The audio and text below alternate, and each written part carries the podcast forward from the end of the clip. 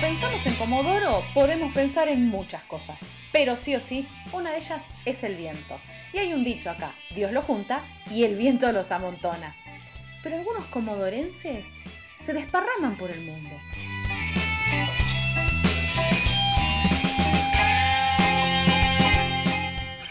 Yo soy Rocío Barquín y en este podcast de ADN Sur vamos a charlar con comodorenses por el mundo. En el episodio de esta semana de Comodorenses por el Mundo vamos a hablar con una comodorense que está viviendo en Canadá. Tiara, ¿en qué ciudad estás? Hola Rocío, bueno, muchas gracias por la entrevista primero que nada. Eh, yo estoy en Vancouver, eh, bien, al, bien pegadito al límite con Estados Unidos, en Canadá. Para el lado oeste sería. Sí, exacto, para el lado oeste.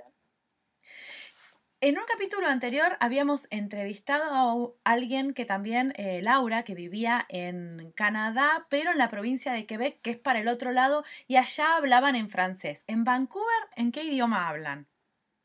Claro, es totalmente el otro lado. Canadá tiene este, dos idiomas oficiales, uno es el francés y otro es el inglés. Yo vivo del lado, de, eh, del lado que se habla inglés, porque es una colonia británica justamente mi provincia se llama British Columbia, que es colonia británica. Es totalmente distinto. ¿Cuántos años tenés, Tiara? Eh, yo tengo 31. ¿Y cuándo te fuiste de Comodoro? de Comodoro me fui cuando tenía em, eso de 17 años, ¿verdad? Cuando todo el mundo se va a estudiar. Sí, 17 años me fui a estudiar a Córdoba, la primera vez que me fui. ¿Qué estabas estudiando en ese momento? Em, estudié Derecho en, Córdoba y me recibí después de seis años y medio. Larga la carrera. Sí. Mm, sí, la terminé y ya después me fui de nuevo. ¿A dónde te fuiste en ese momento? Cuando terminaste la carrera, porque hay como un quiebre. Uno estudia y en un momento terminás de estudiar, te cuesta un montón, te sacas la foto, te tiran harina, te recibiste y al día siguiente vos decís, oh, ¿y ahora qué hago? Sí, sí, terrible. Bueno, yo empecé a viajar igual cuando tenía tiempo en los veranos, ya me iba para algún país vecino siempre, porque era hasta donde daba la plata y el tiempo. Y ya después cuando me recibí siempre tuve la idea de hacer un, de tomarme un, tiempo sabático, no sabía de cuándo. Este, así que siempre estuvo en mí las ganas de, viajar, un poco por tiempo indefinido. Pero bueno, la verdad es que no tenía el dinero en ese momento. este, así que encaré para salir para Brasil. Le dije a mi familia que me iba por un, por un mes de vacaciones y me fui. ¿Y ese mes de vacaciones lo pasaste en Brasil y volviste a Argentina o pasó algo más en el medio? Y después de ese mes de vacaciones pasaron tres años, no volví más. o sea que se te hizo larguísimo el mes. Sí. ¿Y, cómo fue? ¿Vos estabas de vacaciones en Brasil y dijiste, bueno, me quedo acá? ¿Cómo se dio eso? Sí, en realidad yo este, tenía un amigo que trabajaba en ese momento en, una, en un lugar de, de turismo y, tramitaba todo lo, que es pasajes baratos y esas cosas. Y yo había escuchado que decían que mientras más al norte de Brasil, más lindas las playas eran. Entonces le pedí que me saque un pasaje para lo más al norte posible de Brasil. Este, y no especifiqué en realidad que quería playas. Y bueno, él, hizo bien su trabajo y me sacó bien al norte y me mandó al Amazonas. no, había, no había ninguna playa alrededor. Bueno, pero tenías un río. O no, algo. un río inmenso. Humedad al menos había. Sí, al menos agua había. Sí, sí, sí. Viste cuando hay que pedir específico, hay que, hay que ser detallado. La verdad es que sí, la verdad es que sí, fue, fue mala mía. Él hizo muy bien su trabajo, me mandó más lo más al norte que pudo. ¿Y qué hiciste en, el Amazonas? Eh, me fui a, a, una playita que sí había cerquita, eh, para pasar unos días y después dije, bueno, ya que estoy acá tengo que, tengo que entrar un poquito. Igual tenía miedo, ¿verdad? Porque uno se imagina cuando escucha Amazonas, qué sé yo, tigres, serpientes, cosas así.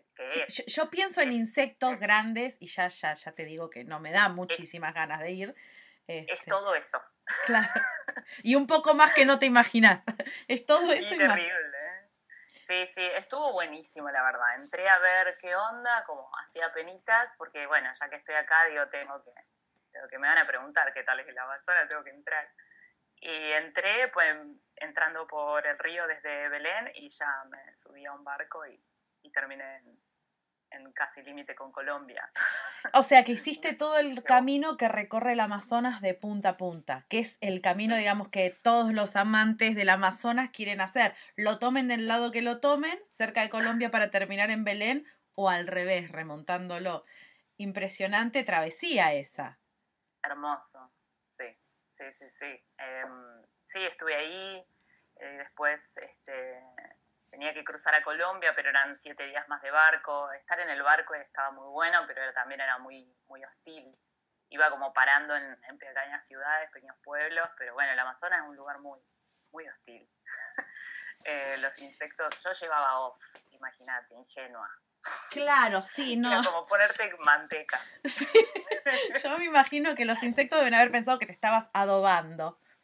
Claro, me adobaba yo para ellos. Terrible. Así que, no, es, es, un, es un tiempo muy hostil, estuve un par de, meses, pero es increíble, es el lugar más bonito que vi.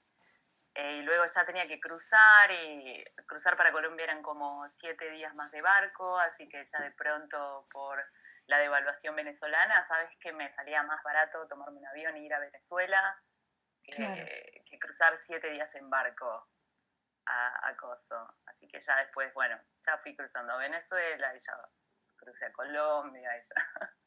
Y en algún punto de todo este viaje que vos estabas haciendo de vacaciones que se te empieza a extender, ¿te pusiste a trabajar o llevabas, digamos, lo suficiente como para seguir de turista por tiempo indeterminado? Porque tres años es mucho tiempo. Es un montón. Igual esos tres años son contando el tiempo que llevo viviendo acá en Vancouver, eh, viajando así, girando, girando, estuve como un año, un año y un par de meses nomás. Sí. Em, tenía, tenía algunos ahorros, pero la verdad que eran nada. Eh, mi compañero en ese momento tenía, fue, fue un buen complemento. Él tenía más, eh, más dinero, pero no se animaba a viajar, es lo que le pasa a mucha gente. Y yo tenía muchas ganas de viajar y sí me animaba, pero no tenía el dinero. Bueno. Entonces, como, bueno, nos juntamos ahí. Este, mm, así que bueno, de esa manera salimos, pero sí, también siempre voluntariando, siempre eh, voluntariando por, hospedaje y haciendo lo, que más podíamos, trabajando también en muchos lugares donde se podía, todo eso. Y el camino desde, em, desde Brasil a que te terminaste instalando en Vancouver, ¿cómo fue? Y ya me crucé para, para Venezuela y luego para Colombia y estuve muchos meses y luego para Panamá y luego para Costa Rica. Pero cuando llegué a Colombia paré en, en la zona del eje cafetero, que es muy bonita, y estuve mucho tiempo en la casa, en un, en un hostal en el medio de la montaña y su dueño era canadiense, em, Mike y él este, me invitó a venir a Canadá. Eh, cuando, bueno, nosotros ya la verdad es que yo no tenía ya más, dinero para seguir viajando, claramente. Por más que haga voluntariados y todo, este, en Latinoamérica es muy, es casi muy difícil encontrar eh, un, un, trabajo bien pago, ¿verdad? Para viajeros. Así que todo era como bares o restaurantes o eh, todo iba más o menos en eso. Para zafar el día, digamos, para sacar la comida del día y ya está. Sí, sí, para sacar el día, para ir viviendo día a día y trabajar por hospedaje, así bien mochilero.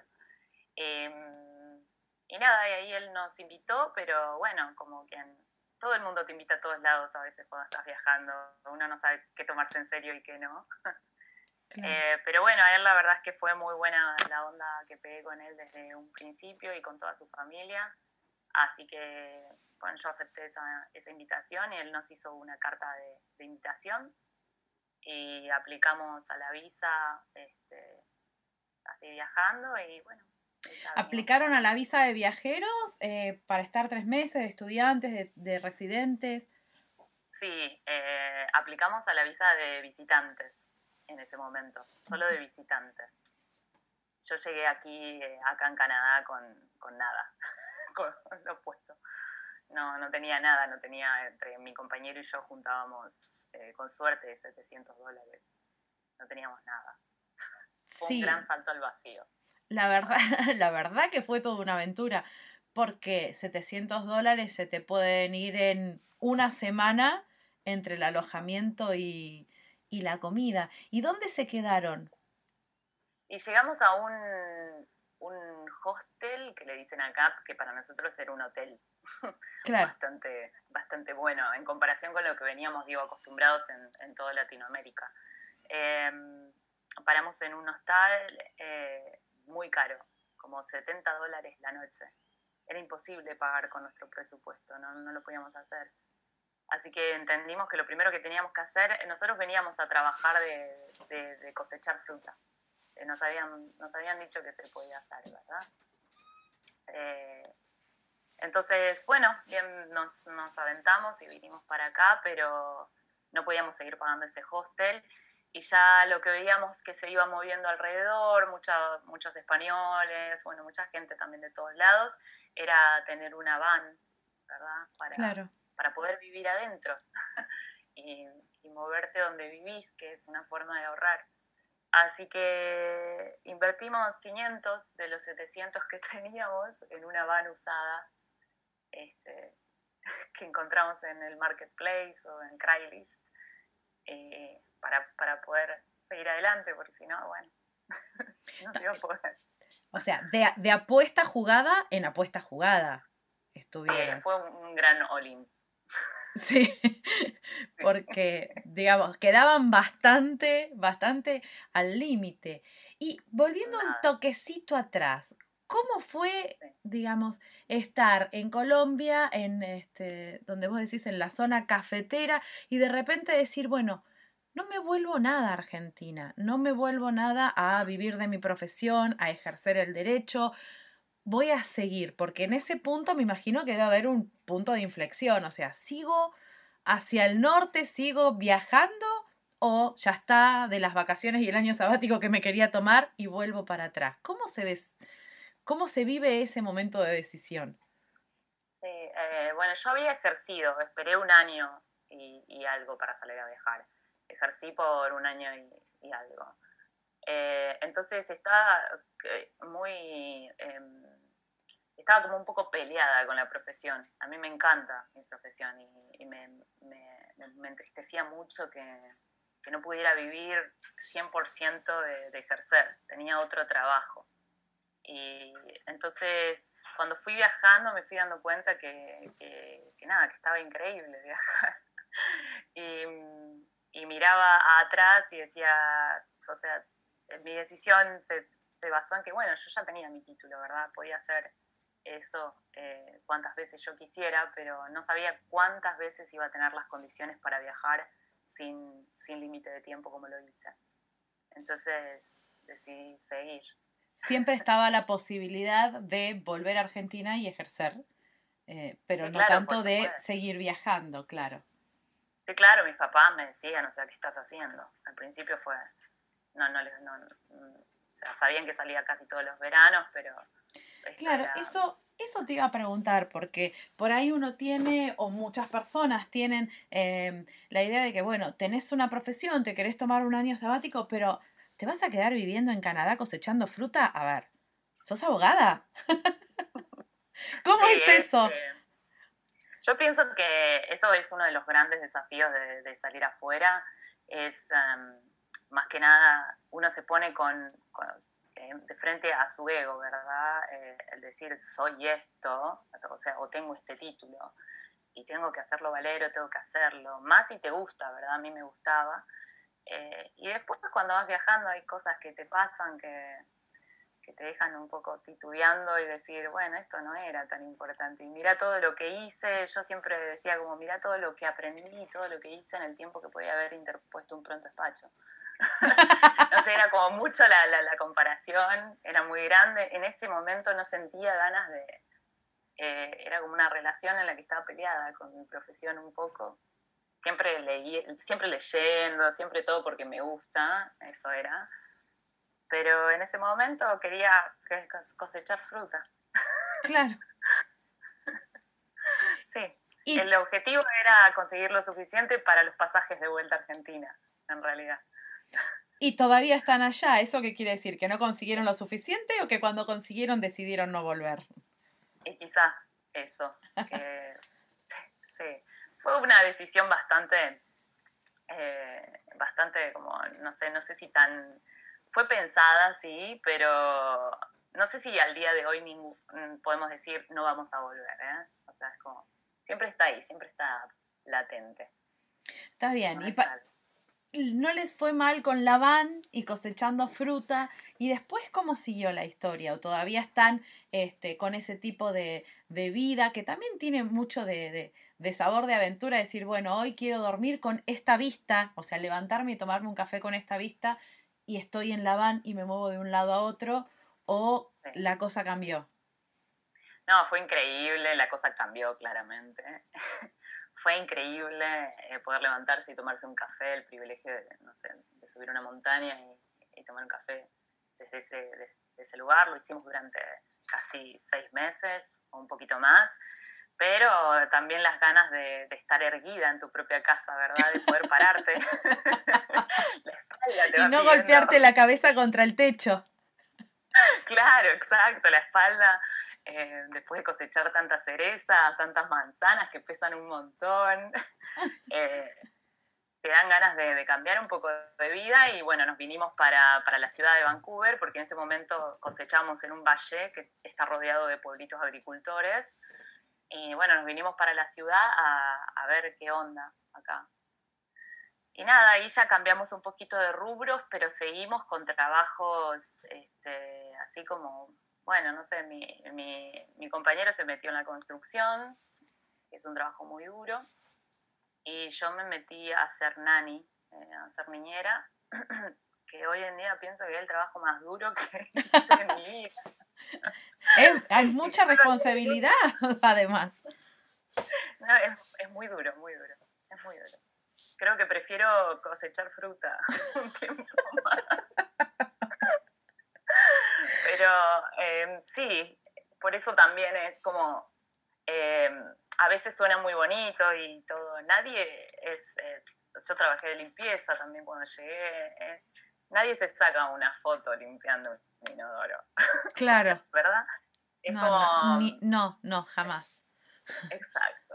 Es como al revés de, o sea, de, romantizar también la idea de, irse afuera o también o verla, verla completa a, la historia, ¿verdad? Porque al principio es muy duro.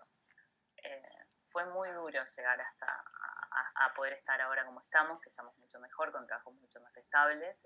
Este, pero no, no, eso fue muy duro, muy lindo también. Y en esto de que es muy duro llegar a donde estás, Em, ¿qué te mueve para no decir, bueno, listo, no, ya está? Me saco los pasajes y me vuelvo a Argentina. Y, hoy en día tengo un trabajo, entonces no podría hacer eso, tendría que pedir vacaciones. Claro, pero me refiero, me refiero en el momento donde la estás peleando y es duro y todavía no estás acomodada y por ahí todavía no estás del todo bien. Y uno por ahí, me imagino que te debes haber planteado varias veces decir, bueno, ¿es este el lugar donde me tengo que quedar o arrancamos para otro lado? ¿O volvemos? Sí, em, muchas veces eh, sí me replanteé de decir, bueno, me, vuelvo, me vuelvo a Argentina. Eh, la verdad es que también iba a ser duro volver, porque yo vivía ya en Córdoba hace mucho tiempo, ya en Córdoba no me quedaba nada, no tenía un departamento, mi pareja tampoco, no era volver a alquilar, no teníamos la suficiente plata para volver. Eh, íbamos a tener que volver cada uno a la casa de, los padres, de cada uno. no teníamos dinero para nada. Entonces empezamos a crear esta idea de volver bajo las mejores condiciones que podamos.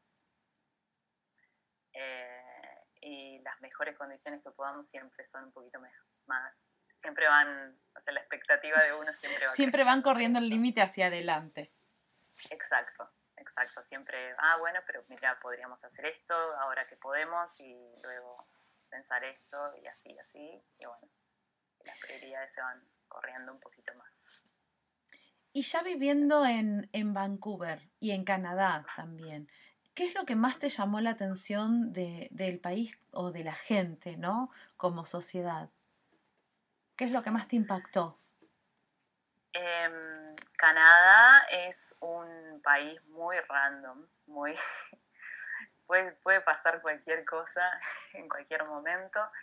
Eh, más que nada, creo que Quebec también es, muy diverso todo aquel lado, pero bueno, este lado principalmente es, eh, es muy, muy, muy progre. A ver, es como eh, todo el mundo puede hacer lo que quiera. Acá, no sé, por decirte, cuestiones que a nosotros nos, nos, llevan mucho tiempo, como el aborto, en Canadá es legal desde el año 68, marihuana es legal.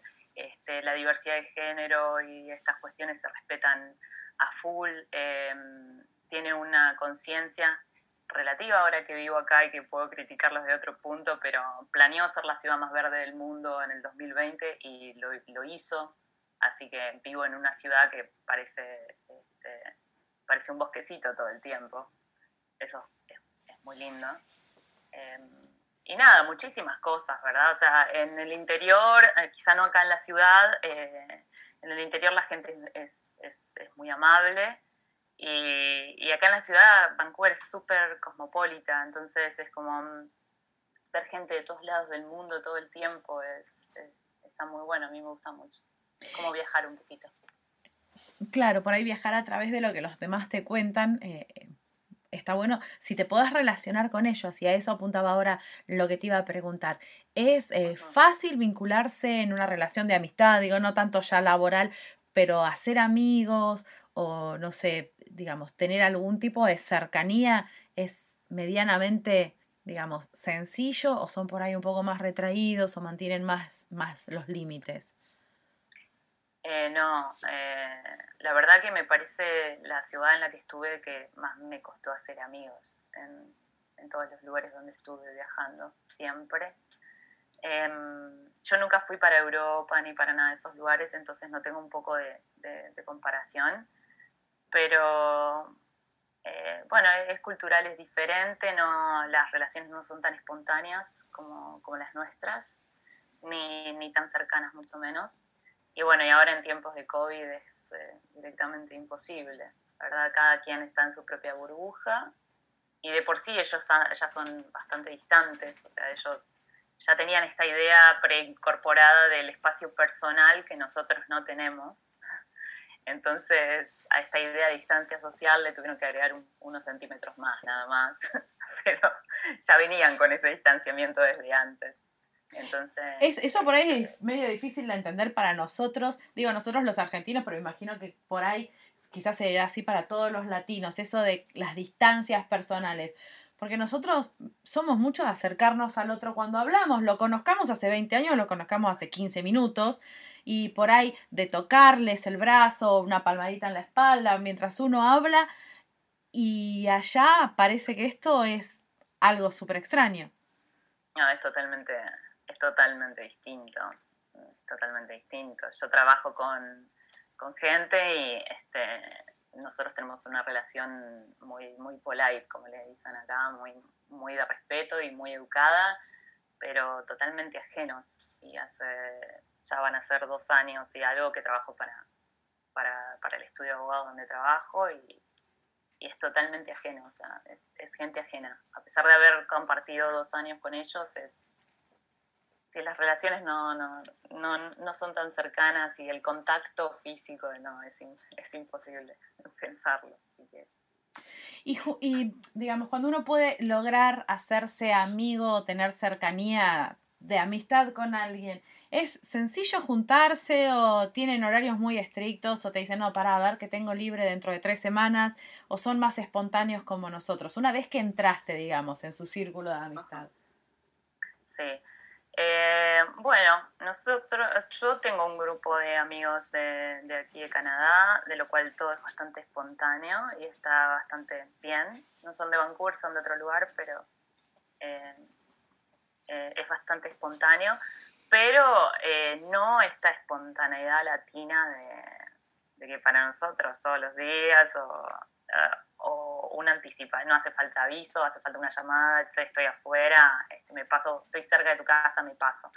Eso no, no, creo que pasa en, Norteamérica en general, no, no, es tan así. Sí, le tenés que avisar con un poquito, no sé si así a tamaño agenda, con algunas personas sí, pero al menos con, en, mi experiencia personal creo que con organizar con un, par de días de anticipación está bien. No hay, no hay mucha espontaneidad en, las sociedades como, como, como Vancouver. todo el mundo está muy enfocado en el trabajo, en sus cosas, entonces lamentablemente es muy distinto a casa. ¿Y qué extrañas de Argentina? Que si vos oh. pudieras decir, ay, esto de mi país, me lo traería acá porque la verdad que es, eh, es valioso, lo extraño, eh, es lo que me hace falta. La verdad que este lugar, Vancouver, sería mucho mejor si tuviera este elemento. Em, de Argentina extraño mucho eh, como las sensaciones, el sentimiento colectivo, estar en una sociedad donde sepas que más o menos todos estamos en la misma. Me pasó ahora, no sé, hace dos años que fui a Argentina me subí a un, colectivo y entendí que, no sé, como que todos se parecían un poco a mí o yo me parecía un poco a todos, que acá no pasa. Al ser algo tan, tan cosmopolita, la cultura canadiense en Vancouver, eh, si bien la ves y la puedes reconocer y está, eh, casi que no, no existe. Entonces, eh, lo que me gusta mucho de nuestro país es que que tiene una cultura muy, muy fuerte. Y además, o sea, cuando, cuando, cuando te vas, cuando estás afuera, la ves todavía más clara. Eh, esa idea de pertenencia o ese sentimiento, no sé, colectivo de estar, de estar todos en la misma es lo que es lo que le daría un poquito a Canadá, ese sentido de pertenencia. A veces dicen que nosotros somos, sí, y es verdad, muy fanáticos, muchas cosas, pero creo que, que le regalaría a Canadá un poquito de fanatismo por algo que sea sea propio de ellos.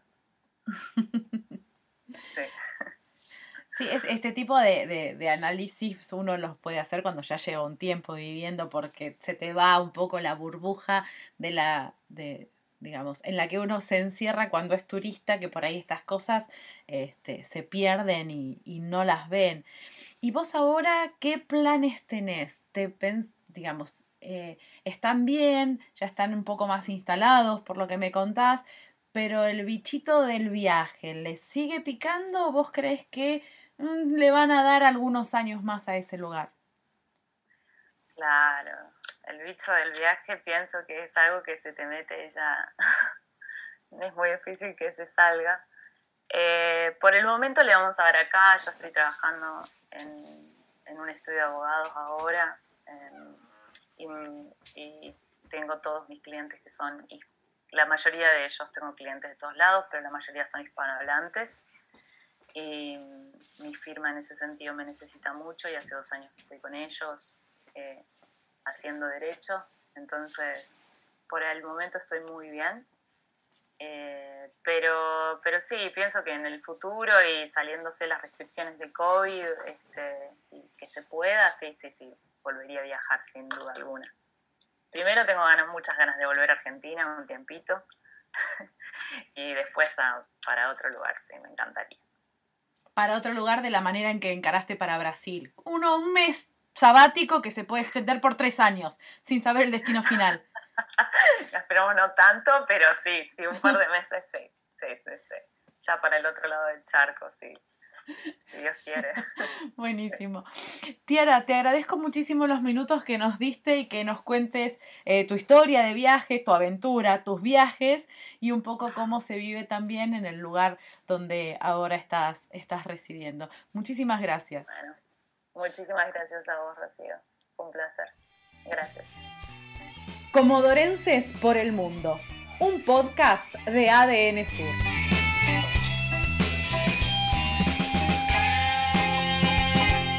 Mi nombre es Rocío Barquín y la próxima semana vamos a conocer la historia de otro comodorense por el mundo. Seguime en los podcasts de ADN Sur.